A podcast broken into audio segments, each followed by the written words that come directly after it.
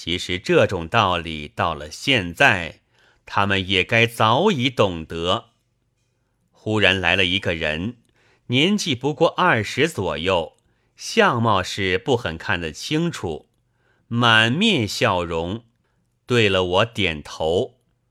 他的笑也不像真笑，我便问他：“吃人的事对吗？”他仍然笑着说。不是荒年，怎么会吃人？我立刻就晓得，他也是一伙喜欢吃人的，便自勇气百倍，偏要问他，对吗？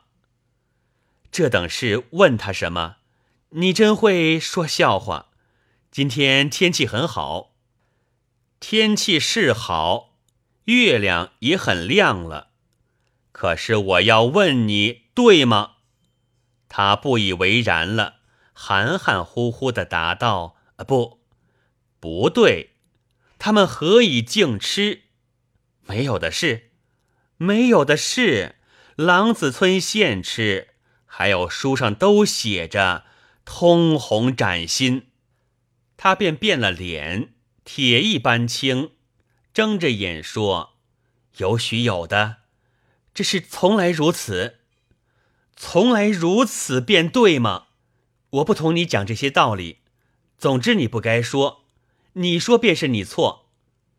我直跳起来，张开眼，这人便不见了，全身出了一大片汗。